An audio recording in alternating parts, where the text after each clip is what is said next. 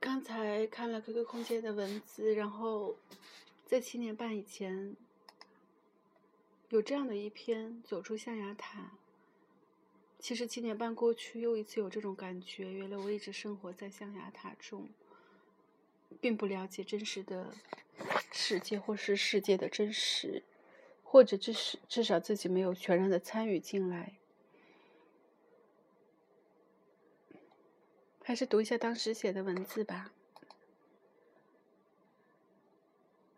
前一篇的名字叫《无力》，对生活、对社会、对人性充满了无力感。所以，当弟弟凌晨打电话的时候，我只能装作冷漠和无情。弟弟只是说，因为他们对他很好，所以特别的牵挂，也希望能够帮助他们战胜邪恶。而我一直都不够勇敢，害怕受伤，害怕失望，所以。我一直都无欲无求，活在自己的世界里，不愿意参与各类的纷争与纠葛，因为我不够有力，也不够强大，所以逃离那个世界就会越来越远。然后六月六日的文字是走出象牙塔。现在回想起来，之前我所过的生活就如在象牙塔中，我潜意识的忽略那些不美好的回忆和事件，相信一切都单纯美好，所以大家才说我单纯。而现在，我不能再继续日复一日的长大。我要学会去承受那些该承受的，也为家人做些力所能及的努力，哪怕只有一点点，也必须尽力、尽心尽力。我相信和坚持自己依然美好，但是也要学会与邪恶势力做斗争。之前不。不理解表弟们的遭遇，就如我，我相信自己做到了就可以幸免于难，所以对他们从来都以为是他们自己做的不够完美，对他们终究有太高要求，却失望了。经过表姐和堂妹两家的遭遇，才知道这种失望是我的的片面的、自私的、不知人间疾苦的。在亲人的眼里，我大概会太过于冷漠和无情。以前年幼，大家都不会计较，现在绝不会，只是当个旁观者，冷冷眼旁观别人的遭遇，把别人的灾难，把别人灾难的过去当做故事来看。以后不能。从现在开始，我要走到人群中去，大胆的享受生活，也了解生活和社会真实的一边。在行走的路上，现实面前，绝不放弃希望和热忱，勇敢的走生活的路。然后六月十日还有一篇文字，承载失望。对于自己希望获得获得的事，永远主动开不了口，这是我的缺点。朋友说也是优点，这样别人对于我的情谊会细水长流，而不必担心承诺后有压力。因为在他们看来，我永远不惜从别人身上获得什么。这也许是很多人都轻易给予承诺的原因，但很多的时候，我并非无欲无求。大部分的时候。我会不痛不痒地接受这些，包容这些，但有时候也会感到失望和心痛，一次又一次。我会怀疑别人是否真心。已经离我远去了，不管自己多么的伤自己，我还是坚持要一路的走下去，要更加的勇敢和坚强，不再责备，不再埋怨，不再追问，不再强求答案。有人说，当你不再有幻想的时候，心就不会痛了。会告诉自己不要心存希望，就当他从来没有走入我的生命一样。太过在乎一个人，就会忘了他，也会忘忘了自己，也会忘了他，而感觉不到彼此的心意。与他的再一次相遇，让我变得很不快乐，会很心痛，很矛盾，很绝望。但我还是要坚强的走，并且一路走下去。他忽冷忽热，忽现忽隐。人生中有太多我无法掌控的事，包括情感，而我已经倔强、骄傲到要放弃，也是我做决定。但现在却完全没有办法去把握，不能见面，不能说话，甚至在网络上，它也是消失的。我应该学会去承载失望和失败，让自己真正的长大。我总是担心自己奢求太多就会被冷落，会让自己变得不纯洁、不可爱，心里却越来越委屈。昨夜看《零点风云》，是黄怒波的许多话，都撞击着我。知识分子一方面渴望财富，一方面又希望保持高尚的情操，这两者不可兼得。现在这个社会要学会妥协，男人与女人，诗歌与音乐需要妥协。学不会妥协的人就不能摆脱孤独，那么就让自己继续享多享受孤独吧。重新开始新的生活，要积极，要保持。积极乐观的心态，用心努力的工作，要坚持运动，坚持学习。如果无法做到，那工作的时候去办公室，想运动的时候去健身中心，想学习去图书馆。重要的是要学会自我坚持、自我管理。然后很重要一点就是要改善睡眠，从而改善身体状况和精神状况。也许只有在彻底的失去希望之后，才能感觉光明。也只有经历痛苦，才能感觉生的美好和喜悦，然后才能充满希望和热情的前行。我相信是这样的。以前太过一帆风顺，所以无从体会，也不知道珍惜。我会好好过的。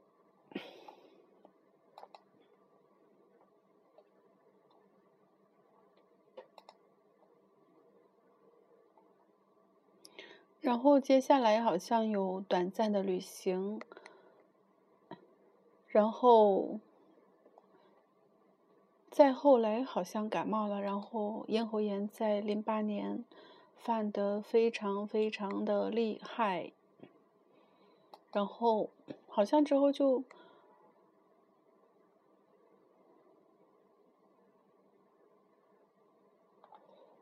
好像之后就怎么样？之后其实状态还好。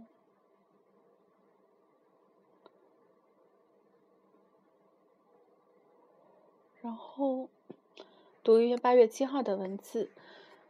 工作最最近有很多无形的压力，这些压力来自于无奈，心态也变得不好，脾气有些暴躁，没有耐心听一句话。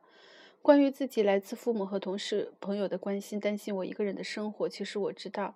大家没有极力关心这些，以前我的生活简单也极其快乐，能专注于工作。而现在有些烦躁，没法拒绝别人的好意，可这违背了我自己的初衷。所以在这种进与退中挣扎和痛苦，周围充斥的都是这些声音。有些不想往家里打电话，父母亲总是很担心我。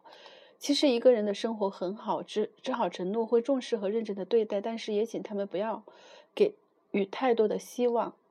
不想自己就这样妥协，但是无法使这些声音从耳边消失。很傻的问别人怎么办，真的很傻，所以说了很过分的话。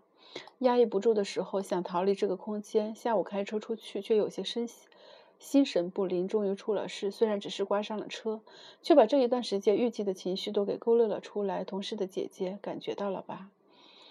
同事姐姐感觉到了吧，所以一起吃了饭。我则发泄了许多，不喜欢这样的自自己，自私的把自己的苦闷加注到别人身上，并且也不喜欢这样软弱和意志不坚定的自己和曾经坚强的我不像。那时候我不喜欢把自己所经受的说出来，觉得应该理所当然的自我承受，觉得那是是琐琐碎猥亵的人生。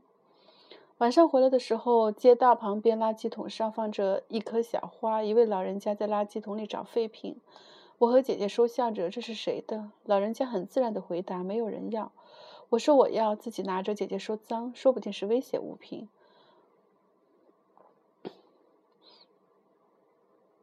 会爆炸，这样咱们也会被拍。我笑着说。太过严重。奥运会的时候人心惶惶，物业会经常来发安全通知，要注意可疑人员和随便置放的物品。我说姐，你离我远些，这样不会连累到你。最后还是被勒令必须扔掉。于是我把花苗拔了，用手指包回家，种在小杯里，很可爱。这个小花是这些天来对我的安慰吧？也许它也正需要人陪伴。老大和小鱼儿因为家里家里人健康问题回到了各自的老家，已经快半个月了。工作和公司也只能弃之不顾。想想他们现在承受的这些，只要经历过了，一定会变得更加的坚强和珍惜幸福。心底里为他们祈祷。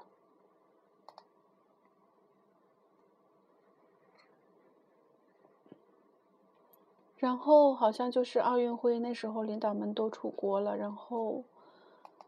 嗯，自己要顾及的事情很多，然后就到了八月二十日，题目叫做“撒娇人生”，起起落落的生活和心情在德语诗中权衡，有很长一段时间迷失了。我知道自己只是凡人而已，不能免俗。对于周遭人的遭遇，妈妈说：“你不要受影响，不要在心里留下阴影。”但我知道，不真正是因为害怕。或什么，或者有时候也以此为借口，只是自己对于人生的看法更趋于成熟而已，所以变得更加的慎重。如果可以做，个对自己和周遭的人不负责任的人，那我也不会挣扎这么久。有机会就去争取，不需要担心有什么不好的影响或是后遗症。而我的终究无法做个违背自己内心的人，无法失去这种思想的自由。丽丽昨日打电话过来说的事情都是有关家庭、父母和他，我都能理解。两辈人、两个家庭的思维价值观不同，谁都无法理解谁，所以矛盾会越来越深。或许是农村长大的原因，对于他的父亲也是理解的，不过他无从体会，所以从自身讲，他无法调和和克服这种矛盾，只能活在相互埋相互埋怨的泥泽中。虽然很想告诉他，不过他需要的只是一个听众而已，并且无法理解。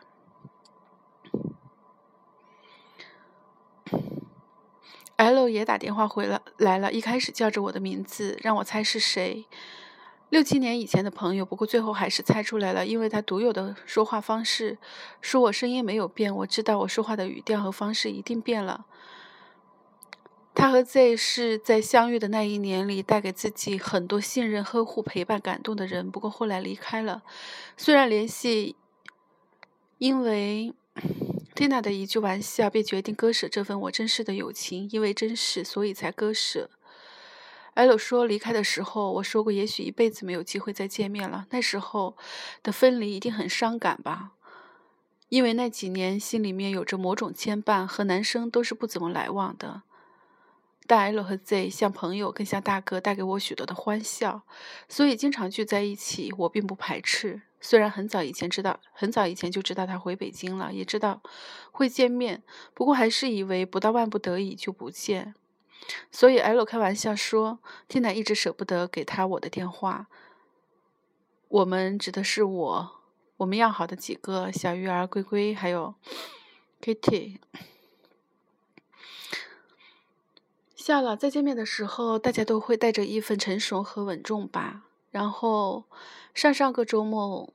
静也来过，一起去了图书馆。他看的书《萨迦人生》，当时看了题目还笑他。前两天把书送回来，打开一看，却是本关于人生人性的难得的好书。夜深人静的时候，看着这些文字入睡，浮躁的心就会变得沉静许多。作者是海云寂梦法师，台湾大华严寺的住持。现在摘下出版说明里一些文字来引介这本书。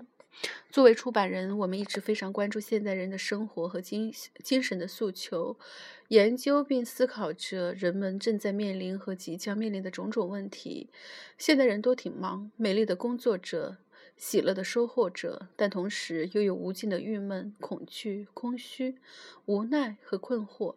有时候甚至觉得生活失去了意义。什么时候在紧张的工作、繁忙的奔波、无休无止的纷扰之前，我们每一个人都能清静下来，反观自身，看着自己成长的足迹，听听生命开花的声音？因缘和合，我知道海云法师读了他的《生命故乡的呼唤》丛书四本，真是字字玑珠，每一本都闪耀着灵。动鲜活的智慧，阐述着一种生命的智力，蕴含温暖的人文关怀，仿佛为我们找到一颗荒漠甘泉。他说：“我们要直面种种人生困惑，让心活起来，穿越生命的沼泽，活得庄严，过得精彩，全面提升生命的品质，创造个人、家庭以及世界的幸福生活。”我们觉得应该把这两本书介绍给读者朋友们。打开这两本书，此刻。请跟随这些美妙的文字，做一次奇妙的生命之旅。从此，你将拥有自在美丽的人生。过去这一段时间的生活困惑，在这一刻豁然的开朗。如说明所写的，有时候会觉得生活失去了意义。看书的时候，心会活起来；或者看过之后，如果能融入自己的生命血液里，能吸取这种生命的智慧，就会拥有宽广自在的人生吧。那种矛盾和挣扎、偏见和顾虑都会消失不见。还有一本书《活得庄严，过得精彩》。本书分十三个主题，探讨每一个人从小到大所必须的历程和范围，如何活得有庄严，过得精彩。海云法师以其圆融的智慧，鼓舞我们积极面对事业、家庭、健康、青少年、老人等五大人生的议题，激励我们在困顿中创造价值，活出生命的质感。洒家人生。作者以觉者的姿态观看世界的种种欢愉、烦恼和逼迫，深入浅出地提供一种幽默诙谐的观点。你会欣然地发现，浩瀚的佛法智慧透过作者的字字机珠，绘画成了可以轻松着手的生活哲学，一解人生无穷无尽的束缚和烦恼。好像读了很多了，再看一看吧。二零零八年自己是怎么过的？生日快乐！可能生日的时候写的吧。以前身边的友人很多，所以从来没有体会过什么叫寂寞吧。偶尔孤独也是特别的享受。忙碌的生活就如我会记不起朋友们的生日一样，我的生日也是可以被遗忘的。正好赶上周末，对于同事而言，祝福和礼物不是提前就是推后。其实我感激还有那么多人记得下班后拒绝同事的好意，坚持自己一个人回家。我要一个人迎接我生命的又一年。整个晚上，看看比赛，看看电视，既激动、紧张，又有些失落。我的人生就像漂浮在空中，找不到落脚点，看不到方向。这些天有些累，却总还是强打精神，怕自己会哭。强忍着十一点四十六的时候熄灯睡觉，像过了许久，迷迷糊糊中听到电话的响声，是自穷。我说认识你，都十一年了，忍不住哭了出来，哭了又笑了，觉得自己很傻。这段时间就是这样，很多的情绪无法发泄，很多的感慨吧。对于人生，也开始认真的思索未来，不能再风轻云淡。一个人的时候，我多么的自在和快乐，可终究。我的人生，父母和亲人、朋友都不能坐视不管。他们希望我能幸福的生活，希望我能让他们放心。于是，他们这些愿望会诉诸于我，所以再也无法逃避。而我呢，终究不是圣人，仍旧依恋着简简单单、自由的生活。可有时候也会渴望拥抱，渴望有一种体温，在无眠的深夜可以带来温暖和安慰。就如某人所说。我不懂得爱我自己，所以我也不懂得爱人。挂了电话却无法入眠。尚雯婕的专辑买了却很少听，这时候很想听。坐在沙发上的是我，讨厌孤独的人，孤单的人是我，可拒绝幸福的人同样是我。打开电视和 DVD 听着，本来决定这次会安静的过，在睡梦中过，可是还是醒着，还是想哭。凌晨一点多了，收到。应该是海霞爸的信息，生日快乐！突然想到，本来已经睡着了的发小，像亲人，像朋友，又什么都不像，就是有那种，就是在你心里面住着的人。我写下这些，到底是为了什么？我已不在乎谁会看到，或许希望。期望某个人会看到，不知道，但是对于自己，这是一种疏离。疼痛的小腿只能让我感觉自己很凄苦，那也不能去，也不想打电话告诉朋友来陪我。平日的周末都很忙碌，大家约会见面，今天都消失不见了，感觉自己在一个人的荒漠里。偶尔有朋友的电话来说几句挂掉，不过没有人说生日的事情。偶尔也有客户的来电，偶尔有送快递的来，离公司很近，所以就让直接送到家里来。明天是 Sunny 的结婚庆祝夜，考虑到晚上是奥运会的闭幕式，所以安排在中午。心底里祝福他要快乐幸福。其实打电话发信息送上祝福的朋友很多，只是习惯性的会伤感。或许是长大了一岁，又变老了一岁，除了此，其他一切依然故我，所以才感伤。曾经有个朋友说，之所以不了解我，是因为我从来不给予人了解我自己的机会。或许他是对的。就如收不到想要的祝福一样，是因为从来没有人告诉别人这是个需要祝福的日子。亲爱的我自己，祝贺你，人生又往前走了一程。一定要幸福快乐的生活，一定要永葆年轻、快乐、健康、平和的心。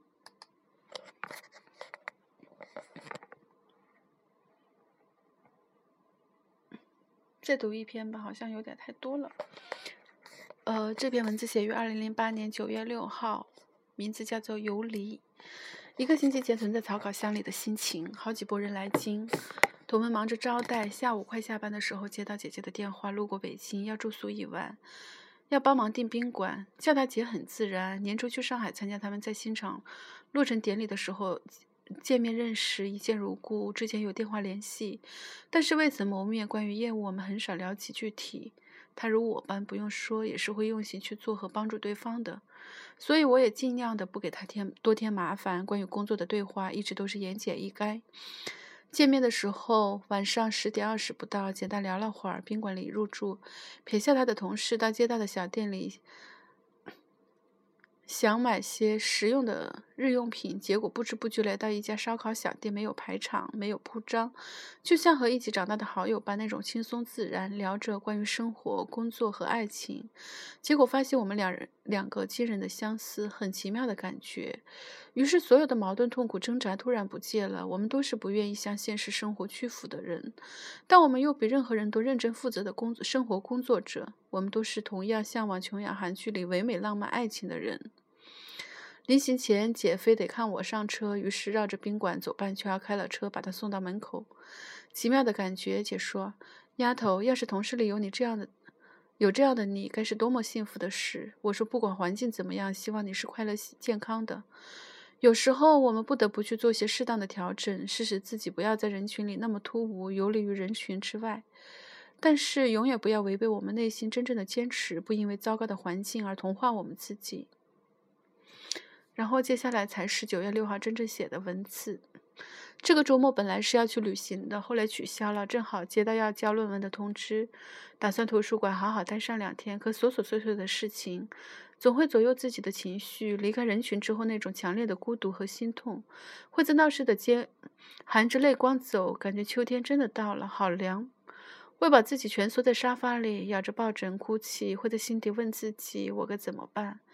听到有天深夜打电话来，怕怕是担心，说我白天说话的，白天声音里的状态不对。好好聊了聊，与朋友们的相遇相聚，只能加强我分离后的孤独。这段时间，已经习惯一个人在周末昏昏沉沉待上一天，然后做某种挣扎，最后还是告诉自己要独立和坚强。无法确认这样的自己，直到这样很危，知道这样很危险。而不愿逼迫自己。早上迷迷糊糊在某种影像里游离，每一次好像要醒来，却又跌入另一端。生命中许许多多擦肩而过的人，像电影情节一样，一个一个闪过。我不知道自己到底期待什么。爬起床来，中午十二点了，洗澡或者这样会让我清醒些。冰箱里有前几日试验炖的汤，微波炉转一转，喝上一碗。窗口传来。热闹的鸟鸣，在这个时候，但这个时候不适合我，所以开了电视，CCTV 六，看着电影，很快就夜幕降临了。还是决定把考试的时间推后，虽然知道这样不对，这次推到下一次，下一次如果状态再不好怎么办？不过还是打了电话，说要本人去。后来打到公司，说可以传真，然后和我确认了一下身份。我曾经以为，也许这个时候我会在另一个城市，然而我从来没有这样的勇气，所以。再过上八个月，我仍然会在这里。很长一段时间，我质疑和探索生命的意义、生存的意义。智者说，这代表你开始变得成熟。很长一段时间，我在德语式的痛苦里挣扎、抉择，最后却还坚守原地，没有做任何努力和尝试。曾经以为最美的东西、最值得付出和最奇异收获的，都是因为没有着落点，变得毫无意义。原来是我迷失了这个点，所以才这样的游离。要努力的找回来才是。加油！好，好像读完这一篇心情，还是，还是，还是没有，就是情绪没有终结。好像这一遍差不多就是九月十号写的一个摘抄。呃，人生的关键时刻，往往是在生命的紧张和痛苦汇集到一起的时候，你必须比平时感到加倍的难受，这是好事情，而不是坏事情。如果缺少生命颤抖般的站立和挣扎感，挣扎挣扎感，那就意味着你还没有触及到生命成长的关键点，最终难以有所成就。所以你要，你要勇于承担这种那种建设性的痛苦。正是这种建设性的痛苦，让我们开始真正的思考。这句话好像是我写的。正是这种建设性的痛苦，让我们开始真正的思考，开始直面人生的现实，然后真正开始独立的生活和工作。好吧，就读到这里，好像读了很长了。